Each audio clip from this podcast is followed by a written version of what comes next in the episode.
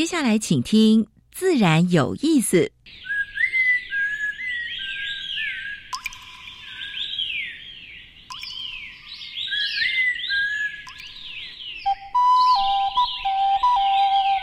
大自然是最能启发人心、最迷人的教室。透过鸟语、虫鸣，顺着山峰、水流，教给我们自然万物的盎然趣味与生命智慧。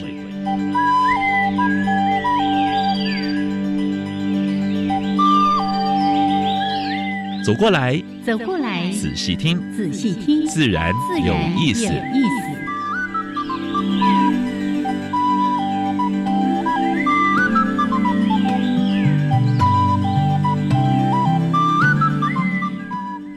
Hello，亲爱的听众朋友们，大家好，欢迎收听教育电台，自然有意思。我是杨平士，我是燕子，好的老师。今天是国庆日，要嗯，哦力量一点哦哦，真的超有力量。我今天几乎是一路跑过来的，因为要拦车子，人家不载你，对不对？啊，我没有 想到到处管制，对不对？徒步也被挡啊！哈，这个因为呢，我们教育殿堂呃，教育电台就在。总统府的附近，哦，博爱特区里面，所以呢，啊，好了，这个反正呢，总是安全抵达。范围里面，是是是，从我家就可以看到总统府啦啊！好，来，非常的欢迎朋友们呢，在每个礼拜二上午的十一点五分到十二点加入我们的自然有意思。我是燕子，这是杨老师，来介绍一下今天的节目主题。今天节目主题我们要谈这个任性。都市里面的韧性森林，对不对？哎，那个一个实验性的，是有林氏所在推动，在永和所做的这本书叫什么呢？都市里的森林实验课，哎，真的是做实验呢，真的不容易。是，也能够拿一个公园里面的一个角落来做这个实验，是有专家出来，对不对？你有创造生物多样性？来来说说，你有去参观过吗？没有去过。哎哎，我去过，我去过。你 啊，你是在永和四号公园？四号公园，对。那个地方呢，就包围着我们的国立台湾图书馆，嗯，一个小巧但是很美丽的地方。是那为什么林氏所的计划竟然跑到那里去做这个实验？那怎么做实验？怎么跟当地的民众做一些很好的沟通跟说明？我们听听那个研究员葛兆年葛博士，哎，还有呢，写这本书的作者。钟慧媛、钟小姐呢，哎来介绍一下。对对对，让大家来认识什么叫做韧性都市林，还有这个森林的实验课是怎么做的。好，把一些重点来分享给我们的朋友们。而且这个是林氏所的一个丛书哦，这嗯不就不容易哦，国家的那个公部门的出版物哈，请大家多多的支持。非常的漂亮哦。好，待会儿说了之后呢，让大家来决定要不要再一探究竟。OK，那节目的一开始呢。一样都有两个小单元来分享给大家。第一个单元是自然大小事，跟大家分享过去一个礼拜全世界、全台湾发生过比较重要的农业、生态还有环保的事情。是第二个单元，台湾 special 燕子要跟我们的理事长，嗯，爬虫动物、爬行动物的理事长来介绍台湾的蛇来蛇去的动物。哦，今天真的是蛇来蛇去，而且是世界宇宙第一美的蛇。真的吗？真的，超漂亮！哎，这样我大概知道。超漂亮！要是台湾，一我一定知道。啊哈哈哈！我不说出来。哎，让大家来猜一猜。因为我我玩过。哎，好，待会儿要把它放掉。现场抓了之后呢，感觉一下，马上忘。哇，对，真的很漂亮。对，不过呢，还是请大家呢。哎，叫做远观而不近万焉哈，好好的欣赏它。那不管它有毒没毒，我们都尽量的不要去碰触它。哦，这个 OK，来分享给大家。做了一个最错误的示范啊，用眼睛看就好。对对对，我还要跟摸人家，我都不好意思说了哈。来，我们先加入第一个小单元：自然大小事。风声、雨声、鸟鸣声，声声入耳。大事、小事、自然事，事事关心。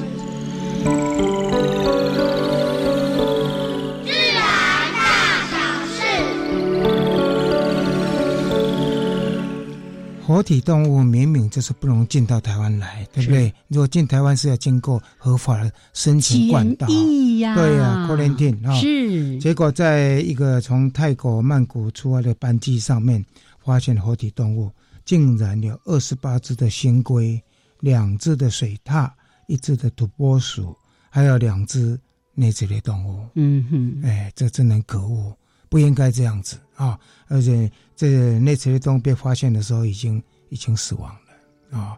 所以这个真的很不应该啊！这抓到抓到应该是要重罚了，是按照简历法规应该重罚。对，好。植物医生这个名字呢，哇，这个是还是改为了为了这个名字，为了这个名字，结果呢，呃，医界医生他们都提出抗议，是。后来呢，就是妥协了了哈，就是学界这边也让步了，就不用植物师，就植物诊疗师用植物诊疗师，我们希望赶快通过，因为食安是非常重要的，而且这些呃。过去就牺牲的植物医师已经在各个地方已经耕耘了三四好一阵子了，对。对，所以应该让让这个名称如果没问题的话，应该让这个呃三读二二二读三读赶快通过啊！好，院长，嗯哼，你有没有想到说小时候很多人喜欢动物，喜欢去动物园去当保育员？是，我也想啊，蛮多人是蛮多人的志愿，但是我今天才知道说。因为我跟动物园其实渊源蛮深的，嗯嗯，没有想到他们的薪水这么低啊，不到四万块，而且工作很辛苦，工作非常辛苦，而且经三十年都冻涨，三十年都一一毛钱都没涨，哎，这实在不应该。公部门不是应该有几年偶尔就会调一下吗？但是他们大概都是不是正式员额还是不不清楚啊？但是呢，冻涨，而且呢。经过他们的多年的争取，哈，就是今年才会增增加到三千到五千块，啊，其实还是很低的，不到四万，最高竟然不到四万块。嗯嗯嗯，我想这个会让蛮多喜欢，哎，动物喜欢到动物园服务的年轻人，哎，那那个热情会会会会退却哈，退却啊。好，全台湾第一个火山地热发电，哈，已经已经。正式商转的了，是是，这是一个很好消息。虽然它的发电量很少，一口只有零两零零口电厂一口的发电量了，不多了，但是是好的开始啊。我们希望能够持续啊。先做一个比较是实验性质，对对，还有包括小水力发电，我们讲过很多次了啊。小水力发电，农水使农委会农。哎，不在农委会，农业部了。嗯，农水署规划十三个地方小水力发电，这水这水利小水力发电电量虽然不多，但是呢，我想，哎，蛮好的一个示范作用。嗯哼，而且对对地对对地方来讲，应该是有帮助。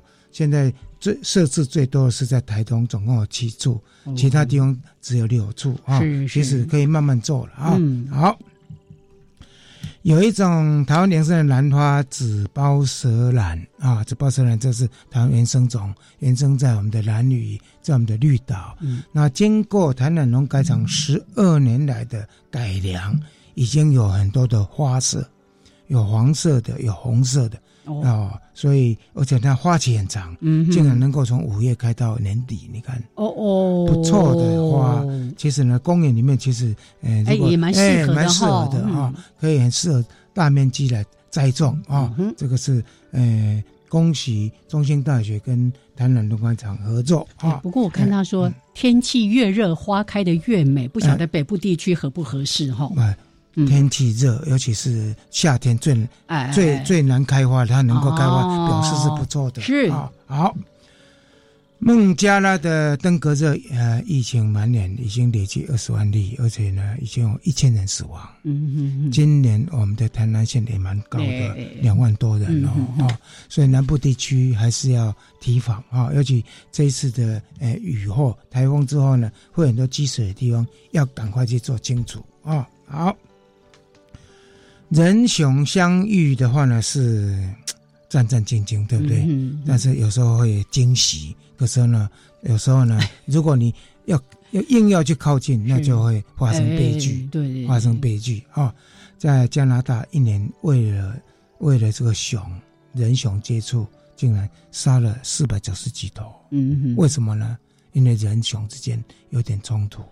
可是他也说了，关键是垃圾，为什么是垃圾人的呢垃圾厨余乱丢，对，让熊来这边找食物。还有一个住家附近，它的垃圾在一起没有加盖什么之类，嗯熊来找食物，对不对啊？还有公园里面的啊，所以这个是，呃，未来台湾可能也会面临到哦啊，因为现在熊的保护我们也有点点成绩了。好，呃，亚马逊的河豚、长江的江豚，对不对？嗯哼都是濒濒危种。亚马逊这个是濒危种，它叫做呃亚马逊河豚啊。呃，最近因为水温飙高到三十九度，竟然有一将近一百只呢就死掉了，对，热死了，热死了啊！嗯这很难想象啊。是好，最后跟大家分享的是，欧洲现在陷于野火跟洪灾，而且令当地的民众惶惶不安了啊。但是这个部分，呃，造成蛮大的问题哈、就是气候变迁哈、真的是蛮蛮令人令人呃难过的了哈、还有史上最热。我们说欧洲史上七月、八月，是连九月是史上最热嗯，，呃，连九月都是哦。啊好，所以这就是今天跟大家分享的呃自然大小事。等一下，燕子跟尤崇伟分享台湾的，应该是蛇类了，哎很漂亮的蛇。哎是的，哎，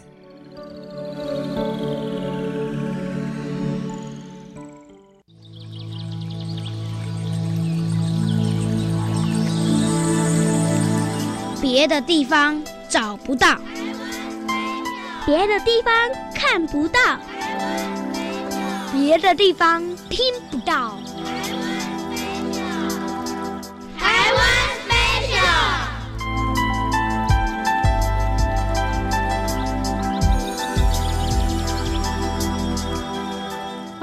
们加入台湾 Special 这个小单元，我是燕子，好来为大家介绍这一系列台湾爬行动物，为大家邀请到台湾爬行类动物保育协会的理事长尤崇伟来到节目当中。Hello，崇伟。燕子姐好，大家好。是今天要介绍的这个响叮当的蛇，我本来预期崇伟来到节目当中，应该第一个单元就要介绍它的，竟然到今天才要呈现给大家。就是要吊大家的胃口一下等嘛，啊等对啊等，来，这个叫金丝蛇然后，金丝蛇。漂亮。对我们我们爬行类动物保育协会用的这个 logo 啦，嗯然后上面就是金丝蛇哦，它非常的漂亮啊，它的身体的背面呢是有一点棕色绿色，然后到身体侧面呢会有两条的黄色的这个重带，嗯，然后再往下呢，接近腹面的地方又有它这个桃红色的一个腹侧哦，所以它整体来说是真的非常漂亮啊。超它的漂亮。那这个金丝蛇呢，其实现在很少见哦，但是在不久之前没有那么少见。所谓不久之前呢，差不多是十年左右的尺度了哈、为什么有这么大的落差？哎，那首先我们讲一下它的分布啊，嗯它主要在台湾北部山区啊，第一个阳明山区啊，第二个就是这个雪山山脉的这个稍微偏北段的这个地方。那这些地方呢，其实最容易见到的，在以前就是在北横沿线。哦，那在我高中时期开始去北横，到现在哦，大概是也过了二十二十几年，岁月不饶人。然后，然后在以前的时候呢，我不认为金丝蛇是一个非常稀有的蛇，嗯嗯，它基本上它是日行性。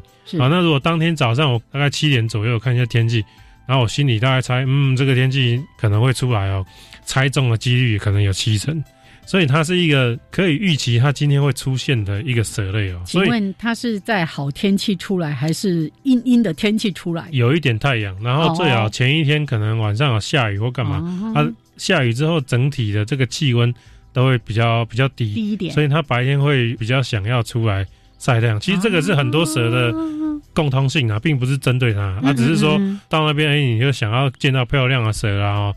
但是呢，到后期哦，大概在二零一三一四左右的时候呢，忽然北横的那边的金丝蛇好像有一个雪崩式的下降啊。我们我们知道这个喜欢自然观察的啊年轻人越来越多，大家都想要看到金丝蛇，但是在近年要看到金丝蛇真的好困难哦。所有人加起来哦，然后你在网络上可以看到的记录，所有人加起来呢，一年之内呢。可能只有个三五只，是这样的程度哦。就哦更多人在记录、在观察，反反而少而啊，反而少。那我跟嗯大家讲一下，以前我个人看过最多的一次是什么怎么回事？有一天呢，我从北横这样子走回来哦，大概是个十几公里的一个路程哦，在这十几公里一个早上的时间呢，我看到八只活蛇。这里面当然有一些是因为那时候是繁殖季刚过，小蛇刚孵化，所以小蛇刚孵化的期间，你可能会在这个数量上啊会多一点点。嗯嗯嗯，，哦但是怎么说八只都是很吓人的数字。那我还听过早年的学长一个晚上加一个白天可能超过十只的这种上古记录了哈。所以在这个情况之下，我非常的明显感受到这个蛇就是有一点莫名其妙消失的感觉，嗯嗯嗯嗯但是其实不是莫名其妙，我们都知道一定有原因，嗯只是这原因是不是能被观察到？呀，当然，你可以推给环境说，哎，是不是环境有什么变动啊、变迁？但是根据我二十来年的观察啊，就是北横那边大环境其实没有什么变。嗯你说它有新开发什么果园吗？嗯然后新盖什么房子吗？还是干嘛干嘛？其实没有新辟的。道路也没有，哎对，也没有。那嗯你又说，哎、是不是气候变迁，还是暖化，还是干嘛的哦？但是没有一种其他的蛇有这么巨大的这个雪崩式的下跌嘛？哦嗯那其实我们可以想到很简单呐、就是杜莎真的太多了。北洋那边我们知道拉拉山水蜜桃很多嘛，那嗯这个拉拉山水蜜桃，他们在八月的时候还会办活动，水蜜桃节还是干嘛的？很多人在那个时候上山想要采摘水蜜桃，这个都是很合理的这个油气嘛，哦。但是这个时候很不巧，就是这个金丝蛇的繁殖季节，在七八月，我很容易见到被路杀的金丝蛇肚子里有蛋哦，所以就是呃一一过去就是好伤心哦，哎就死了嗯它的这个产卵数也不多了，可能就是三五颗。有时候看到一只刚被路杀，整只好好的，它被被这个压到头，然后我就会摸一下就知道它是大肚子了，然后用简单的工具把它肚子化开来，那个蛋挤出来，哦，你就可以算它有几颗，一颗、两颗、三颗、四颗，然后有时候是整个压过去，它的蛋都喷出来，这种惨况真的很多很多。嗯哦，那所以所以后来我们为了想要挽救一点这个状况啊，那这个特征中心林德恩老师哎，陆沙社他们有配合这个当地的那个叫复兴公务段啊，复兴公务段的这个范段长也是非常的支持他们在这个生态保育上的一切作为。他们就是哎找那个呃施工单位做一些路旁的围篱，然后这个围篱就坐在以前长期记录下来比较多的这个金丝蛇被路杀的啊，路杀的热点，哎，在附近。那阻止这个金丝蛇从上边坡下来，又或者从下边坡上来，上去，哎，哎，然后然后就是这样来做。总之应该是比完全没有做要要有一些效果了，嗯因为路就是在那边，车子就是要过。哦，所以到现在在北人记录金丝蛇这个案子呢，现在变成是我们协会秘书长徐伟杰哦，他们在那边每天调查。那他们在山上至少都有一个人每天在找，嗯。今年我还没有听他说找到活的，哎，就是有一些路杀，啊哦，但是没有看到活的。金丝蛇在北横的这个盛况哦，真的是好像一去不复返。那所以我们哦我们是很在意它的栖息的。那当然官方也很在意，所以才会嗯给标案，然后去让人调查，然后把它的保育等级提升到第一级啊。那对呀，它现在已经濒临绝种的一个保育等级了。对，第一级哦保育类的蛇类，陆栖蛇类，现在就只有金丝蛇一种。大家努力哈、看看怎么样可以把它保护下来。介绍给大家金丝蛇，谢谢陈伟。谢谢大家。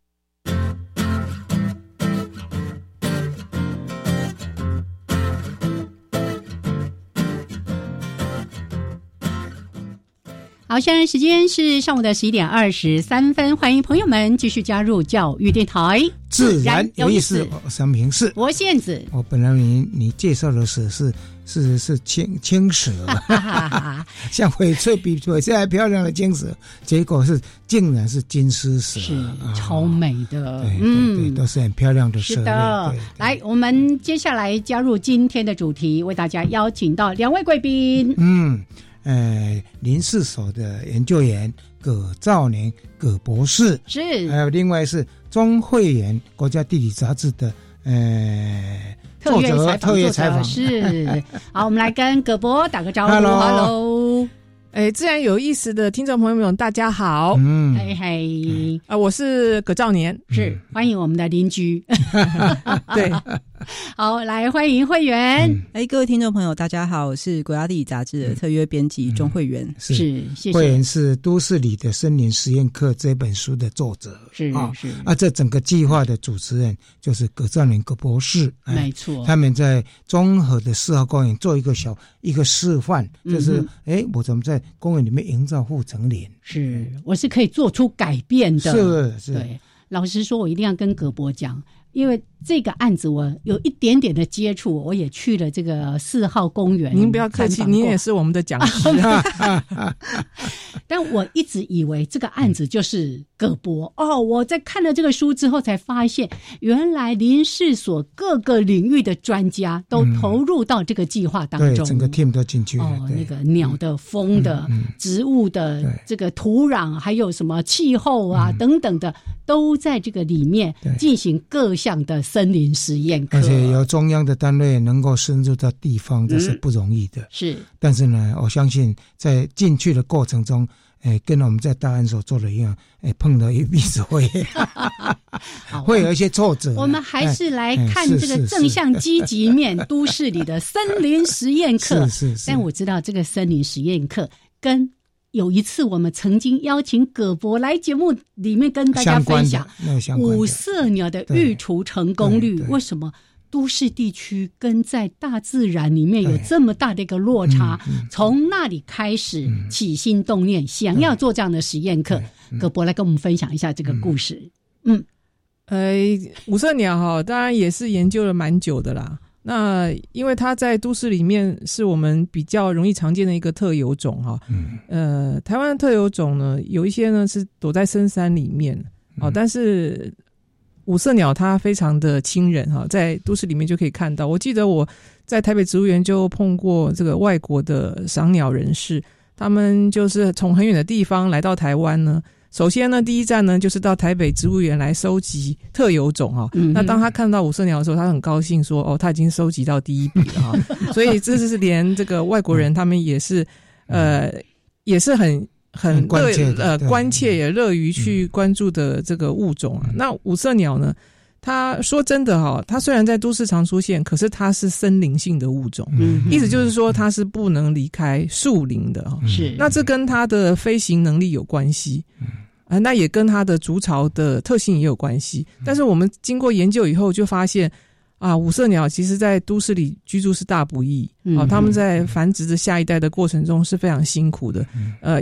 也一窝接着一窝的生哈，不是说他们很很乐此不疲，而是说因为他们的呃小孩子们啊呃要能够长大，真是一件不容易的事情。在都市里面要找到足够的动物蛋白质哈是很困难的，所以说他们因为小孩子呃有一些不幸的就夭折了，所以他们必须一窝接一窝的这样去去繁殖啊。那这是我们看到的问题。那回过头来就是说，为什么在都市里面找不到足够的？动物性蛋白质呢？这应该是跟我们植物的的这个不够好，然后昆虫不来有关系。所以就是这样子一步一步，我们就发现哈，那根本呢是应该在栖地的营造上要有所改善，那那个五色鸟它才能够活得比较好。我想应该是植物相的要稍微变更一下，多样性。因为这公园化之后种了蛮多外来种啊，原生种的植物反而少了。原生种植物少，当然原生的昆虫就少。嗯啊，我想这是也有有绝对的关系了。是是，所以呢，从这样的一个研究，就是刚才提到的，在大自然育雏成功率跟在都会地区的育雏成功率，哎，竟然在都会地区，这个五色鸟不只要通常啦，他们应该是一年只育一雏，如照说应该是这样子，可是它在都会地区。竟然会生第二窝、生第三窝，而原因就是它的育雏成功率是低的哦。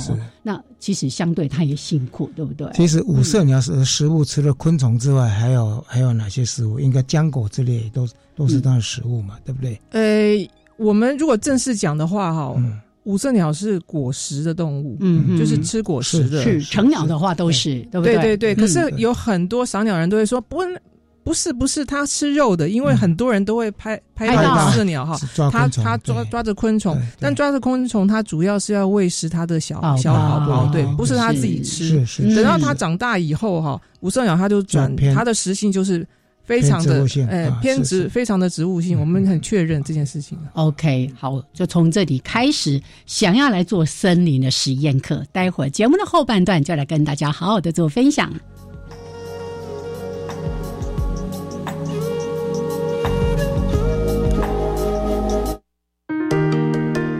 国政治家约翰布莱特曾说：“站在书架前觉得很悲哀，因为人生是如此短暂，自己眼前有如此丰富的美食，却怎么吃也吃不完。”但每周日上午七点到八点半收听新奇讲座，就可以听见各个领域的大师智慧，一起用耳朵读万卷书，行万里路。我喜欢登山健行，不只是锻炼体能，同时还能享受台湾山林的美丽。教育部体育署将农历九月九号前一个周末定为全国登山日，有多样化的线上活动哦。哦，线上活动，上传活动记录就有机会得到专属好礼，不论是朋友、师生或亲子，都可以一起组队爬山。赶快上网搜寻一百一十二年全国登山日系列活动。以上广告是由教育部提供。妈，你最近怎么常常看电视看到睡着啊？不知道啊，最近常常觉得好累，没什么精神呢。还有啊，你怎么好像瘦了？最近有量体重吗？呃，不知道，裤子好像松一点呢。妈，你这样很可能是新闻上常讲的衰弱症哎。我带你去看医生，做个更详细的检查好吗？老人家要特别注意衰弱的情况哎。哦，好了，检查一下也好哦。台北市社区营养推广中心关心您。加外加外，阿玛波拉，扎根格玛西嘎斯达斯，迪加古拉布古列列。大家好，我是来自台东的胡代明，这里是教育电台。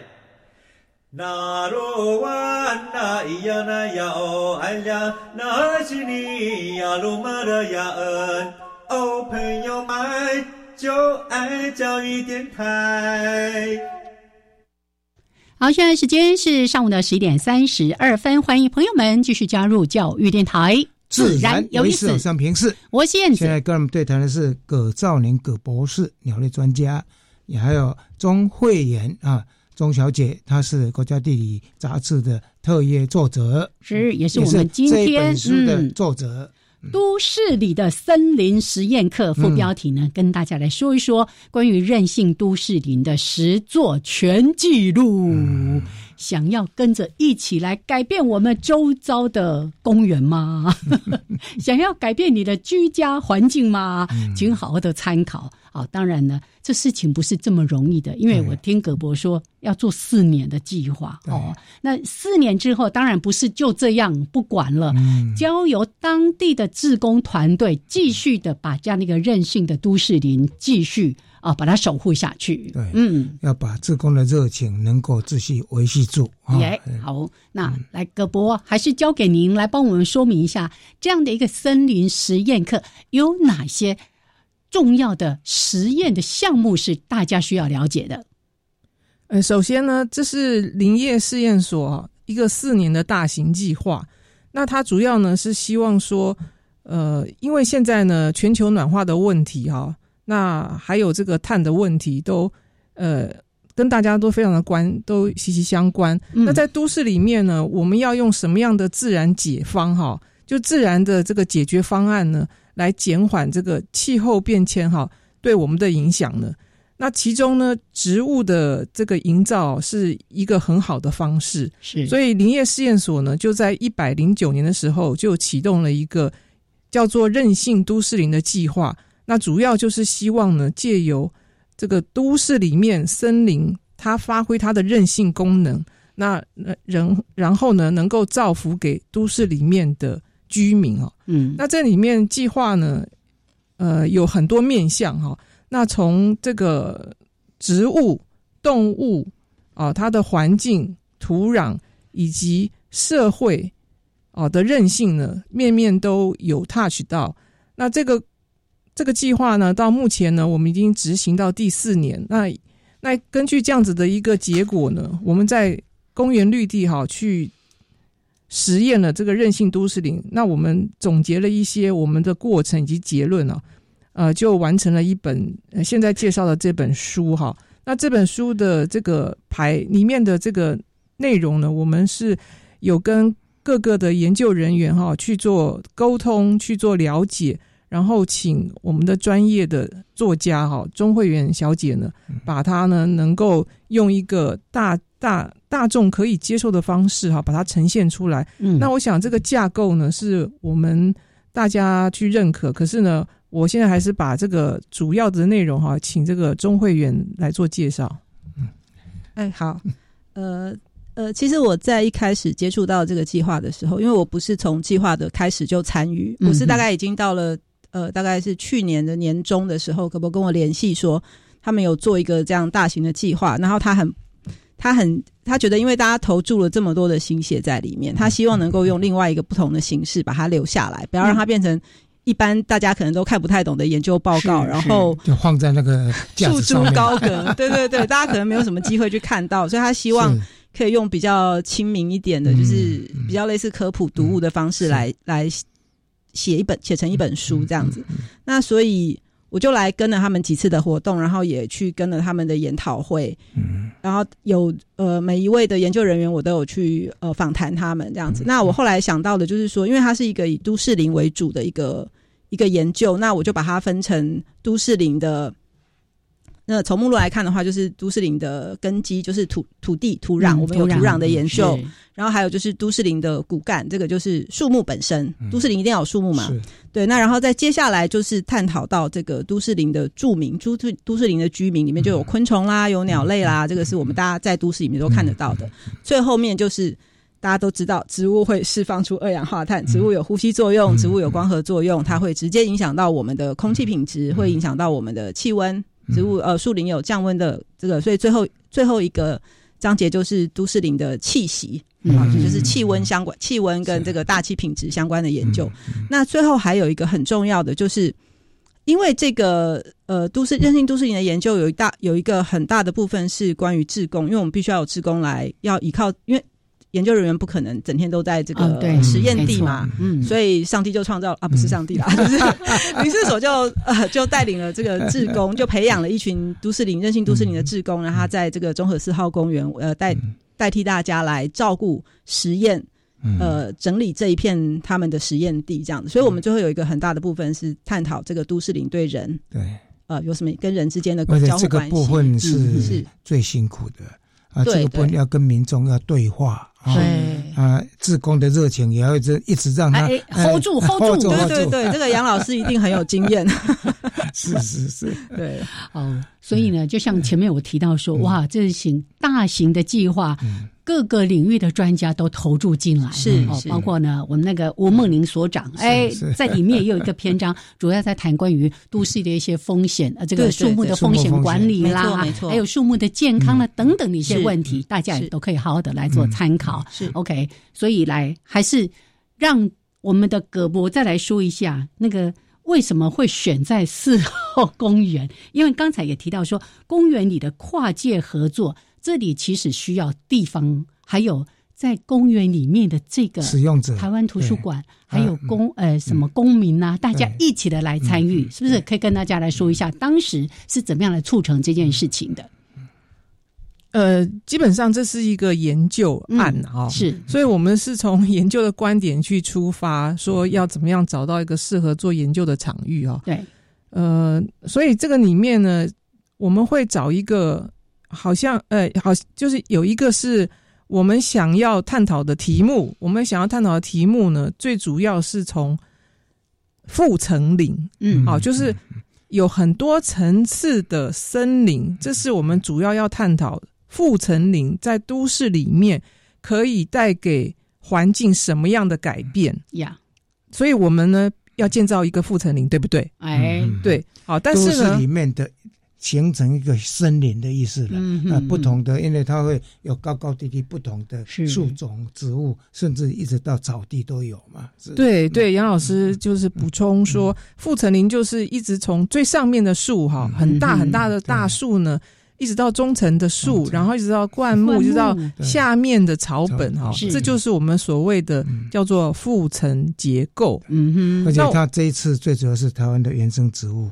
然后呢，还有呢，就是要创造生物多样性了，这直接的，因为一般的公园现在已经都是利用蛮多的草，连草地都外来种啊，蛮多公园连草地都外来种，那树种更不用讲啊啊，它是在一个公园十一公顷里面挑着一块地方来做这个实验。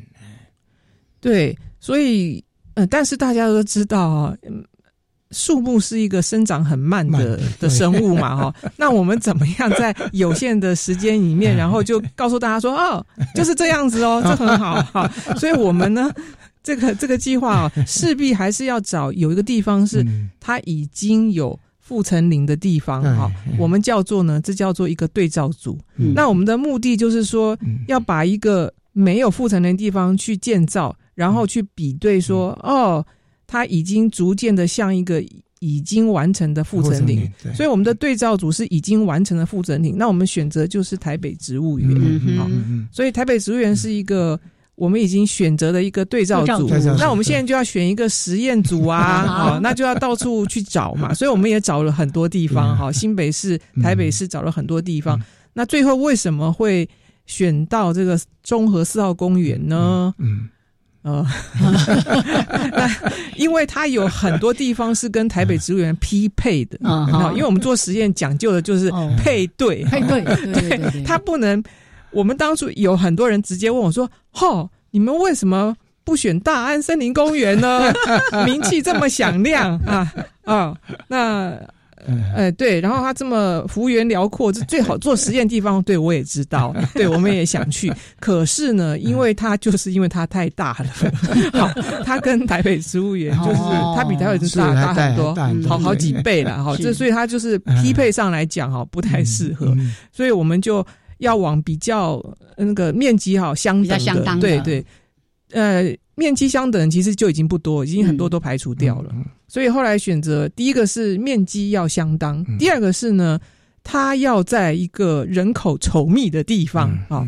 我们不希望呢，我们这个好不容易做出来实验呢，结果它是在一个，比如说一个山脚下，嗯，好，或者是一个呃，大家很很少去到的地方。那植物园这个也是人人口稠密的地方。然后另外一方面，我们希望我们做出来的东西是很多人都。看到，然后还可以享受到，还可以参与的，还可以参与的。所以它，呃，第二就是说它是人口稠密的地方。嗯哼，对。那第三个就是比较，那就更更实验实验的考量，就是它不能靠近水边。嗯，哦，像青年公园哈的问题是它它有靠近河滨，是。对，因为河滨会影响到气温。会影响到空气方面的这些研究，是是，对，它就我们就变成它有另外一个因子，所以我们也要选择哈，就是在一个市中心旁边都没有河河川经过的，是，所以大概是这这几个原因，对对。对。但是你们刚刚进去的时候一定很辛苦，我记得大安龙刚刚进去要修树的时候呢，围了一大群人。呃，一大群人看你在干什么？对，所以你们刚进去要种 要种树的时候，是不是也同样会面临这样困难？或者说要把一些树修修修掉什么之类的，或者把一些酸肉么移除，也没碰到同样困难。哦，对啊，就各各是因为呃，就是因为人口稠密哈，这是一个它的是它的一个优点，可是也可以看作是它的缺点。我们不论在里面做什么事情啊。旁边都围了一堆人在观看，对，像我们一个有一个助理啊，他每次都是要去那边挖洞，然后摆那个昆虫陷阱。哦，那那个旁边的阿贝就是说你是在干嘛？阻碍很多。哎，对，哦，所以就是点点滴滴啦。那种树呢，当然也是，那也是引起了很多的声音啦。对啊，为什么呢？呃，因为我们选择种树的地方呢，是有一些民众他们以往乘凉的地方哦，那他们就哎，所谓乘不是，就是他们以往会躺在那边用餐呐，或者是。就是休闲休闲的地方啦，比较平坦的，可以说是草皮啦。但是我们就选择在草皮上面要做我们的实验哈，因为当然要选择草皮呀，因为草皮就是没有树木的地方嘛。那我们当然要选择没有树木的地方来种树，可是就是违背了一些，也跟原来民众的使用有一些相冲突。所以我们哈也也考虑到。我们不是很阿拔型的，所以我们在进去的时候，我们也是选择哈，在一个比较角落的地方，我们是有先观察 大家的使用哈，发现那个地方确实去的人比较少，而且呢，我们也特别想到说，我们不能一开始哈就亲门踏户，然后就说哈，我们在这边呢围起来，然后比如说一一种就种五分地哈，这个可能呃，我想可能会造成大家的这个。民怨呐，那我们是，我们师做这个计划哈，其实我们是中央单位，我们是必须要能够有一个很接地气的一个计划，然后让大家能够享受到这个计划的好处，所以不能一开始哈就造成大家的冲突，是是，对，所以我们在进入的时候，我们是用小面积的方式，慢慢的去营造，一点一点的进去，然后到现在大家也。觉得很不错，然后我们再慢慢扩大。嗯，对，就是刚才提到说，在这整个生理的实验课里面，负层林是一个重要的概念。是哦，因为一般人就是习惯看到大树底下就是空空的，因为我就可以在这里跳舞、运动、做各种的休闲活动。没错，啊，底下有草地。你种了副层林，这个地方我就不能用了，因为就有很多的植物在那里呀。对，所以一定是要花很大的力气去做沟通。对对，嗯嗯，对。然后我们在过程中也有跟那个跳土风舞的阿姨们啊，也有做很多的沟沟通，因为就是刚才燕子讲的啊，我们的地方做实验哈，就让他跳舞有一点点的不方便啊。那但是呢，经过每一天。啊，我们这里面因为有志工，所以有志工是每一天去跟这个土风舞的阿姨们呢去说早安，聊天博建立建立关系，对对对，然后就慢慢的就跟他们哈能够有互动，然后他们也很好奇说，你们为什么要在这里哈框个框，然后呢丢一些落叶哈，那是我们的土壤试验，是啊，可是到后来呢。只要那个框框里面哈有人丢垃圾进去，他马上就通报我们职工说：“ 哎，有人在破坏你们的实验呢，怎么把垃圾丢进去，这样影响你们的实验哈？”结果他就变成我们非常对。他就站在我们这一边了，对，重要关系人，对对对对，所以就像杨老师讲的哈，我们进到这个都市的场域哈，跟附近的民众哈的沟通，这是这个计划最重要的，那是第一个。嗯对，好，来，现在时间已经十一点四十七分，所以呢，我们要先聊到这边，稍微休息一下，一短的一小段音乐之后回来，就来谈谈。从这样的一个复层林之后，为什么它这么重要？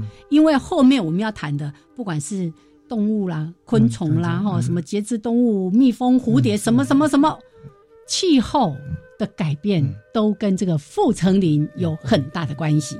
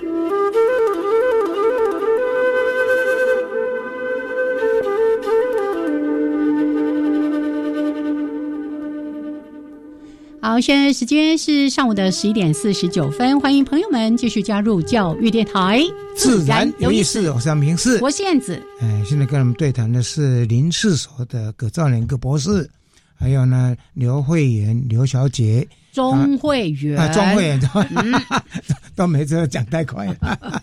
钟慧妍钟小姐是来，今天呢，我们借由分享，这是由我们呃林氏所这边所发行的书籍《都市里的森林实验课》，让大家呢一起来分享他们实做的一些记录。当然，我们今天只能说一点点。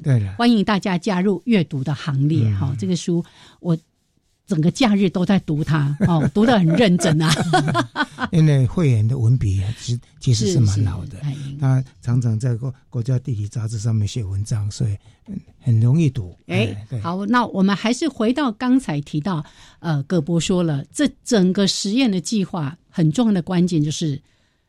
富成林，那富成林开始有了一些成果，因为也种了三四年了嘛，哈。那有产生了一些什么样的改变？可以跟大家来稍微的说明一下，也让当地的民众也感受到说，哎，金教五改本哦，不赶快哦，嗯，从这个。直觉的视觉上面哈，就有很大的变化。因为我们在选种的一些植物哈，有考虑到景观，就除了复层林以外，复层林是一个很大的一个概念嘛哈。但是到底要选择什么样的植物种进去哈？呃，除了是原生植物以外哈，这个是首要的条件嘛。再来就是说，它要有各式各样的功能。什么叫功能呢？就比如说，呃，它要能够。开花结果哦，开花是怎么样呢？就是可以诱引一些昆虫哈来采蜜，蜜蜂、蝴蝶、蜜蜂、蝴蝶哈，它这是它的蜜源植物。是是。那结果呢，就是可以让鸟类来吃，呃，幼鸟植物。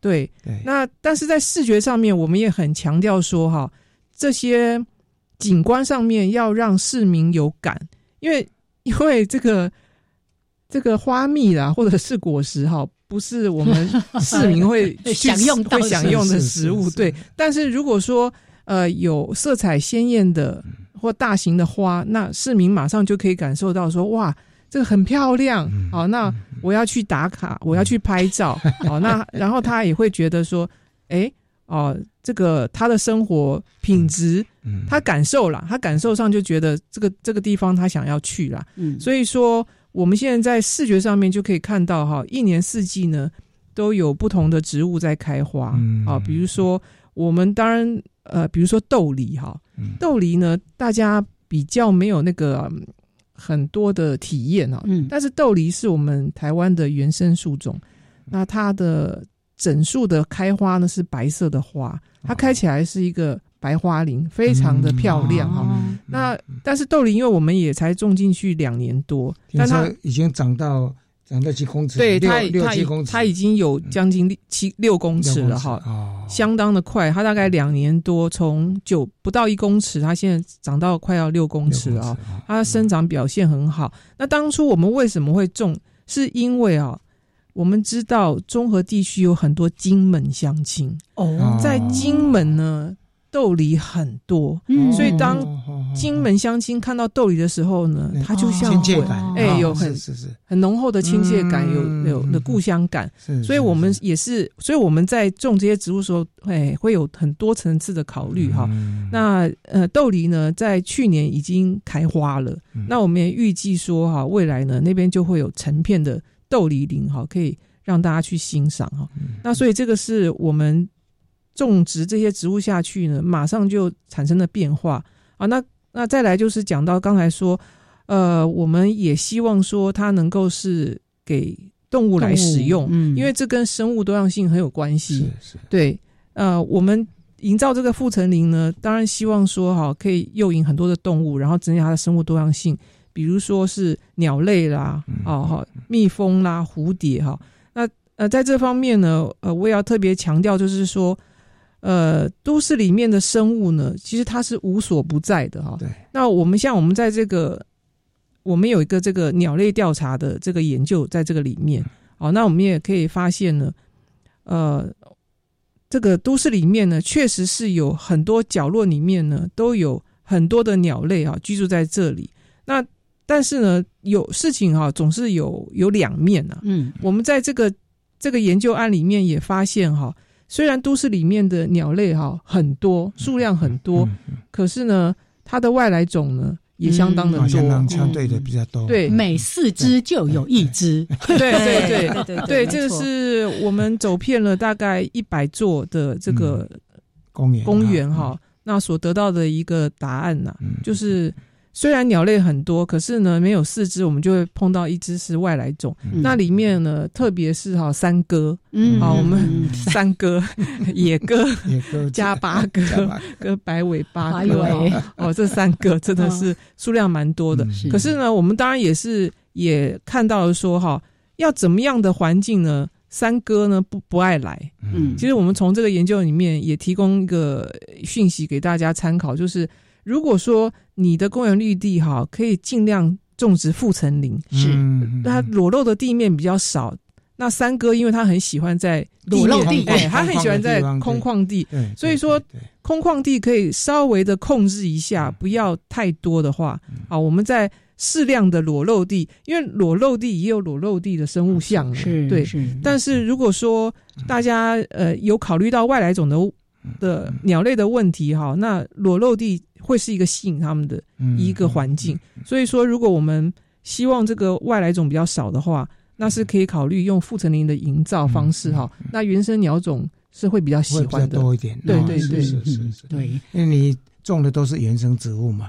刚才我我问过葛博说，这么小的面积有多少？他说啊，有一百五十、一百一十几种。哇，这是这这是真的是蛮多的种类，直接增加生物多样性。